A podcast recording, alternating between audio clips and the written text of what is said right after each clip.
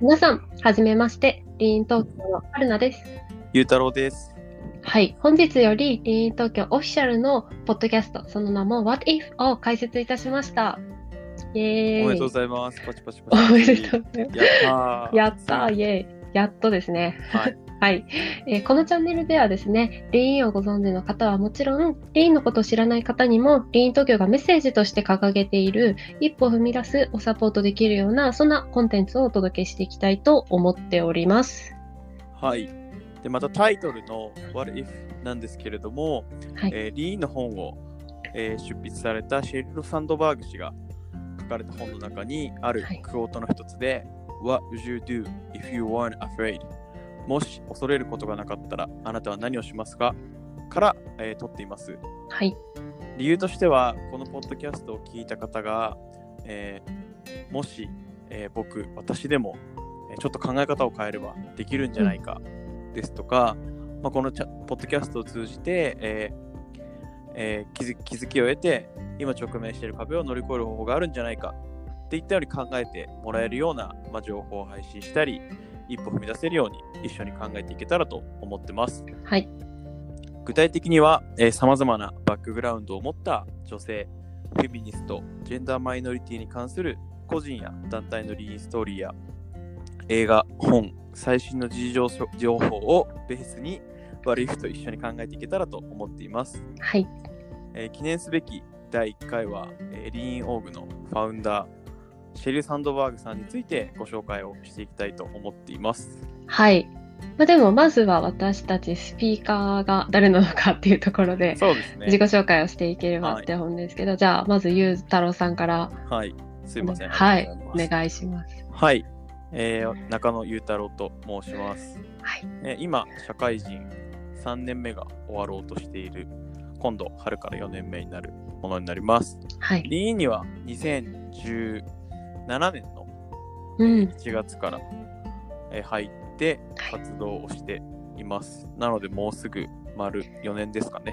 いや、もうた、1月ってことは4年経っあ、てるそうですね。もう2月ですね。はいもう2月あですね。すいません。この収録をしあの収録とか練習を始めたのが1月だったので、そうですあね。のはい。もう4年経っちゃいましたね。もう2はい月も半ばなので、そうですね。はい。4年経って早いですはねい。、早いです。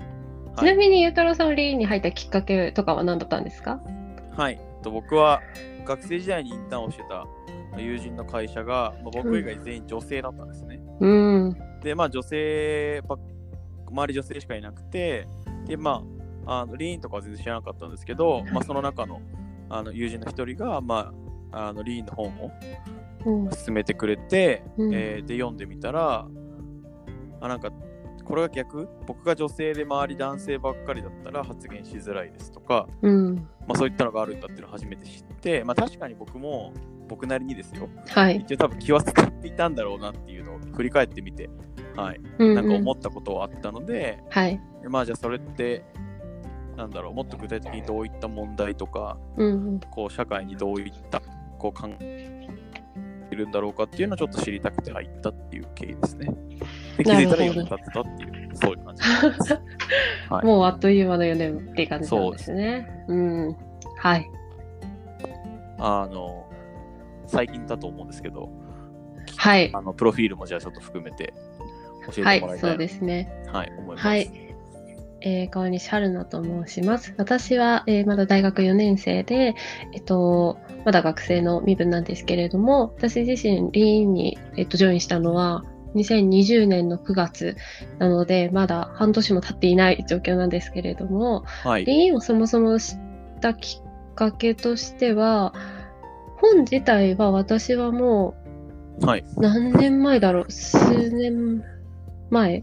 えっと、高校生4年？あ、でも高校生の時に知ってたあと思います。本当ですか？はい。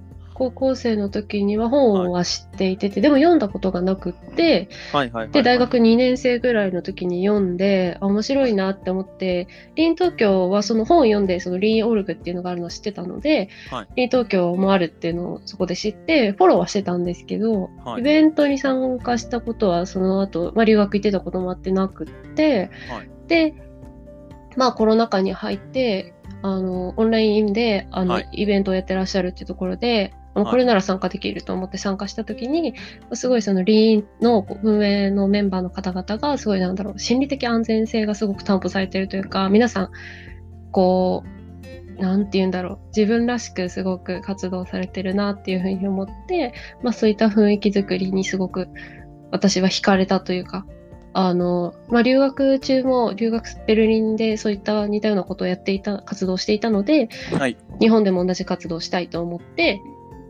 あの、リーン東京にジョインをしました。そんな感じですす。にごく、はい。安全、安心感はあるようなうんうん。組織体制ではありますよね。そうですね。皆さん本当に、まあすごい学生社会人も含めいろんな方がいらっしゃいますよ。よね。はい。業ね。界も業種もそれぞれそうですね。多様って感じですよね。はい。4年間出会出会ったなっていう気がしますね。はい。そうですよね。入れ替わってますもんね。はい。そうですね。じゃあそんな感じではい。徐々に、あ、リーンの紹介をそうか、私の方から、お願いします。はい、していければと思います。はい。えーリーンはですね、Facebook の COO であるシェリル・サンドバーグが、えー率いるグローバルな市民活動、リーンは、えーこれは彼女が2013年に、まあ本を出版しまあ、題名がリーンというもので、この本を出版したのがきっかけで誕生しました。で、現在は170カ国の約4万2000に及ぶサークルがありまして、女性の活躍を支援することで多様性のある社会を実現しようといった目的のために、まあ様々な活動を世界中で展開しております。その中でリーン東京は、リーンオルグの日本地域代表サークルとして、2016年の3月から本格指導をして、女性が一歩踏み出すきっかけを作ることと、これを後押しできる仲間を増やすことを目標に活動を行っております。はい。そうですね。なんか、硬いですよね。こうやって書いてみると。でもに4万2000サークルやっぱすごいですね。なんかびっくりしました。私、はいこの数字を見て、そんなにあったのっていう。日本だとまだちょっとしかないですけど、まあそれでも、それでも10個近くぐらいありますよね。うんうん。まあじゃあ今日は、その大元を作られたシェル・サンドバーグさんの、まあそれにちょっとお話できればなと、はい、はい思います。はい。シェル・サンドバーグさんなんですけども、まあ、1969年、アメリカの首都ワシントン DC に、えーご生誕されて、父は学会、母は大学の先生で、えー三兄弟の長女として、えー生まれてます。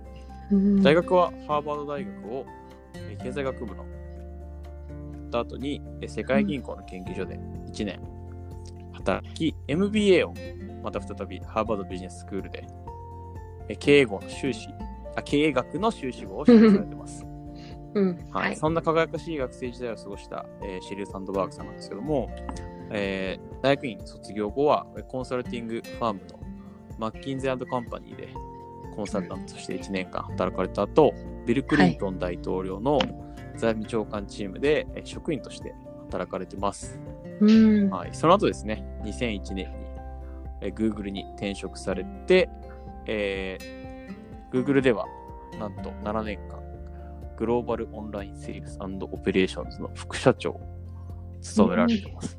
あちょっと強そうですね、横文字が並んで。強いですね。なんかちょっとそういうあれに、をイメージをこう引っ張るつもりは全くないんですけど、はい。なんかすごいですよね。はい。強い。でまあ、その後ですね、えー7年間 Google 勤められた後、Facebook の COO に、はい、うん今度は、えーなられて、2013年から女性が目標を達成するための継続的なインスピレーションとサポートを提供することを目的にリーンオーグを立ち上げされている、そういった形になってます。もう、文字面だけですごい強い感じです、ね。まあまあまあ、ちょっと強いっていうと、あのさっき僕もちょっと強いって言っちゃったんですけど、まああの、まあエリートですね。まあリーンの方にはまあ、その強い部分じゃ、彼女別に強い部分じゃない部分も、あの、まあまあ、一般的に見れば多分すごい方だと思うんですけど、一般的にうんまあ普通にすごい方なんですけど、うんうん。あそうじゃない部分も書かれてるんで、まあ、エリートはエリートですね。明らかいやに。ー、間違いない。はい。まあ、これ聞かれてる方っていうのは基本的には、えー学生の方ですとか、うん。えー社会人の方が多いかなと思うんですけども、はい。まあ、彼女をまあ、目指すのはちょっとまあ、なかなか、はい、もちろん難しい部分はあると思うんですけど、うん。あの、はい。その、まあ、彼女から得ることっていうのは多分たくさんあるかなと思うので、そうですね。はい。間違いない。なんで、まあちょっと今日はその部分をまあ一部話したいなっていう感じではありますね。はい。ぜひぜひ。まあ彼女は、なぜまあリーンをやって立ち上げたかっていう多分経緯になってくると思うんですけど、はい。まあ、この本を執筆するまで2012年まで、まあ、約20年間、うんこうキャリアが彼女の中ではあられたわけですけども、まあ、男性が気づかないかもしれないけれど、まあ、いわゆる女性が不利で不利益を被る経験っていうのをかなりあのしてきたっていうふうに書かれてます。うんうん。はい。はい。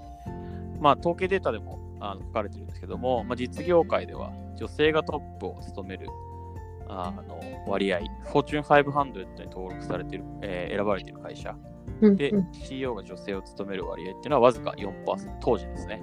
うん。はい、で、アメリカでは上席執行役員が14%、うん。取締役の17%が女性っていったような形なんですね。なるほどで。しかも当時までこの数字過去10年間ほとんど変わってないんですね。うん。今ちょっとだけ良くなってはいるんですけど、あ、んど変わってない。はい。うんで、あと、マッキンゼーの2011年のレポートにも男性は可能性が変われて昇進するんですけども、女性は過去の実績で、あの昇進するっていうふうに書かれてますし、うん。えーヒューレット・パッカードの社内調査によると、空きポストが出たときに、女性は必要資格や条件を100%満たしていると確信しない限り応募しないそうです。うん。で逆に男性は60%程度満たしていれば堂々と応募してくるそうです。これは、実際社会人として働いてる人としては、こので最後のデータっていうのはどう思いますか？どうですかね、まあ、もちろんそういう方も、はい、あの、いらっしゃいますし、うんうん。はい。自分自身と、ね？ゆうたろうさん自身としては、例えばなんかその、自分がちょっと興味あるなと思う空きポストがこうあった時に、はい。まあ、ちょっと満たしてる、完璧には満たしてないけど、まあ、なんとなく満たしてるから、とりあえず応募してみようっていうふうに結構なる。なります。おお、会社の状況がわからないんで。まあ確かに。はい。うんうんうん。っていうのはありますね。うん、なるほど。まあ、はそうですね。女性がトップを務める比率っていうのも、まあ、多分この10年でちょっとは良くなってると思いますけど、アメリカもここまで低いんだっていうのはうん、結構驚きですし、まあそうですね。まあ日本はジェンダーギャップ指数がとっても低い、もうランキングがもっともっと低い。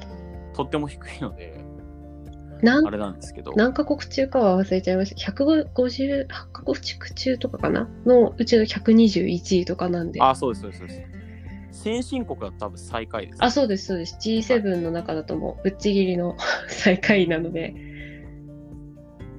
結構本当他のせい、なんだ、発展途上国とかってこう呼ばれてるような国にももう全然負けちゃってる。数字なんで、特にやっぱこの管理職の割合の低さは、まあ、アメリカに比べ、劣らないくらい 低くなってしまっているのかなっていうのは、そうですね。うん、ありますよね。はい。非常に低いのが特徴ですね。うんうんうん。特徴っていうのは非常に低いですね。まあ、残念ながらの現状ですよね、はい。これが。うん、まあなんで、まあこういった、はい、まあ状況も踏まえて、まあ彼女が今回のこの What if のテーマ、えっ、と、名前にもなってますけども、うん。えー What would you do if you're not afraid? っていう、まあ、ところ。で、うん。まあ、彼女自身がもし恐れなかったらどうするかっていうところで、まあ、こういう状況も見て、うん、あのリーンっていう団体を、まあ、立ち上げられたっていうのはやっぱりあったのかなっていうのはすごく、はい、感じます。感じますよね。うん。多分、その2012、わかん、私もまだ2012年って中 1? とか、中学校1年生とかなので、わからないんですけど、はい。本当です。はい。でも、その時期って、やっぱ多分世界中にそういう女性のエンパワーメント、なんていうんですか、世界をまたがっての、こう、女性をエンパワーメントする、こう、団体とかっていうのがやっぱなかったですよね、きっと。私はあんまり聞いたことなかったんで。はいまだそういった意味ではやっぱりシェリルはその先導をこう、立って、私が行くっていう風に立って作ってくれたっていう風な感じなんですかね。そうかもしれないですね。うんうん。なんで、はい。まあ、あの、まあ、シェルさんは、あの、決して、あの、まあ、シさんは多分、あの、男性ばかりの中でうんうん。すごく成果を出されて、あの自分を昇進されてっていうのが、やられてきてるはずなんですけど、はい。まあ、そうじゃない方たちを多分たくさんうん。彼女なりに見てきて、はい。で自分はうまくいったけど、まあ、他人を今度はエンパワーしようっていうふうに、はい。うん。多分なってる。とかなられてるから、これをやられてるっていう感じだと思うんで、はい。はい。まあ我々は彼女が言ってる What would you do if you were afraid? っていうのをこう、心に刻んではい。やれたらなっていうのはすごく思いますね。うん。はい。まあ、確かに何やってもいいよっていうふうに言われたらどうするっていうのは多分結構、あの、なんていうんですかね、キャリアを決めたりとか人生決めたりする上で結構重要な質問だったりするんだろうなっていう気は、うん。はい、するので、うんうん。なんでそこは考えてみてほしいなっていうのはありますね。そうですね。なんかやっぱ、は特にこの If you weren't afraid のその恐れなかったらっていうところは、間違いなくこう、なんて言うんですよね。考えるきっかけにこれからなっていくと思うし、まあ、このポッドキャストを聞きながら、皆さんも考えてほしいっていう感じですよね。ですね。はい。でちなみになんですけれども、はいはいゆうたろうさんがじゃあ、もし恐れなかった、恐れがなかったとしたら、こう、どんなことをしたいとかっていう。それがなかったらですか？はい。それがなかったら、それがなかったら、それがなかったらどうしましょうね。何かこう、キャリアでしたりとか、夢だったりとか。もし恐れなかったら、うーん。ってなるんでしょうね、きっとみんな。おそらく。はい。って言われても難しいよってなるんでしょうね、きっと。なる今、今、今聞かれて思いましたけど。ああ、もちろんやりたいことあるんですけど。うんうんうんうん。なんで、そうなりがちなんでしょうね、きっと。今言われて思いました。うん、逆にどうですか、はるかさん。なんか、恐れがなかったら何をするって聞かれると私も確かに戸惑うんですけど、じゃあ例えば何かこう、チャレンジしたいものとかがこう目の前にあった時に、はい。なんかいつもやっぱり恐れてしまうというか、何かこう理由をつけて諦めてしまいがちだったのかなっていうふうには、はい。こう振り返ってみると思うので、はい。でもやっぱり。りそういう恐れがな、な、恐れな、恐れなしにこう飛び込んだ時の方がこういろんな世界がもっと広がってきたなって、例えば留学とかもそうだったなって私は思うんですはい。けど、はい。はい。なんか今じゃ私も今、なんだろう、恐れがなかったら何をするって聞かれると、うーんってなっちゃうんですけど、な、なんかやっぱ過去を振り返ってみると、恐れがない、ない状態で何かに、こう、なんでしょう、恐れがないマインドを持って生きていた時の方が、こう、充実感はうんある人生における充実感はもしかしてあるのかもなっていうふうに思いますね。あれかもしれないですね。今ちょっと思ったんですけど、はい。あの、恐れなかったら何するって言われて結構こう壮大な夢を語ら語り、語るとか聞かれてるような気がなんとなくしたんですけど、うんうんなんとなく。いはいはい。や別にそうじゃなくても、例えば何かを調べるとか、うん例えば留留学、例えば大学院に留学したいとか、MBA 取りたいとかって多分、何もない状況って結構難しいじゃないですか。まあ、急にだったら、社会人例えば30歳、わかんないですけど、ちょっと腰が引けますよね。気もなんかしてくるじゃないですか。はい働いててみたいな。うんうん例えば子供もいらっしゃってとかだったら気が引けてくると思うんですけど、うん例えばできる方法をちょっとずつ探してみるとか、うんうん。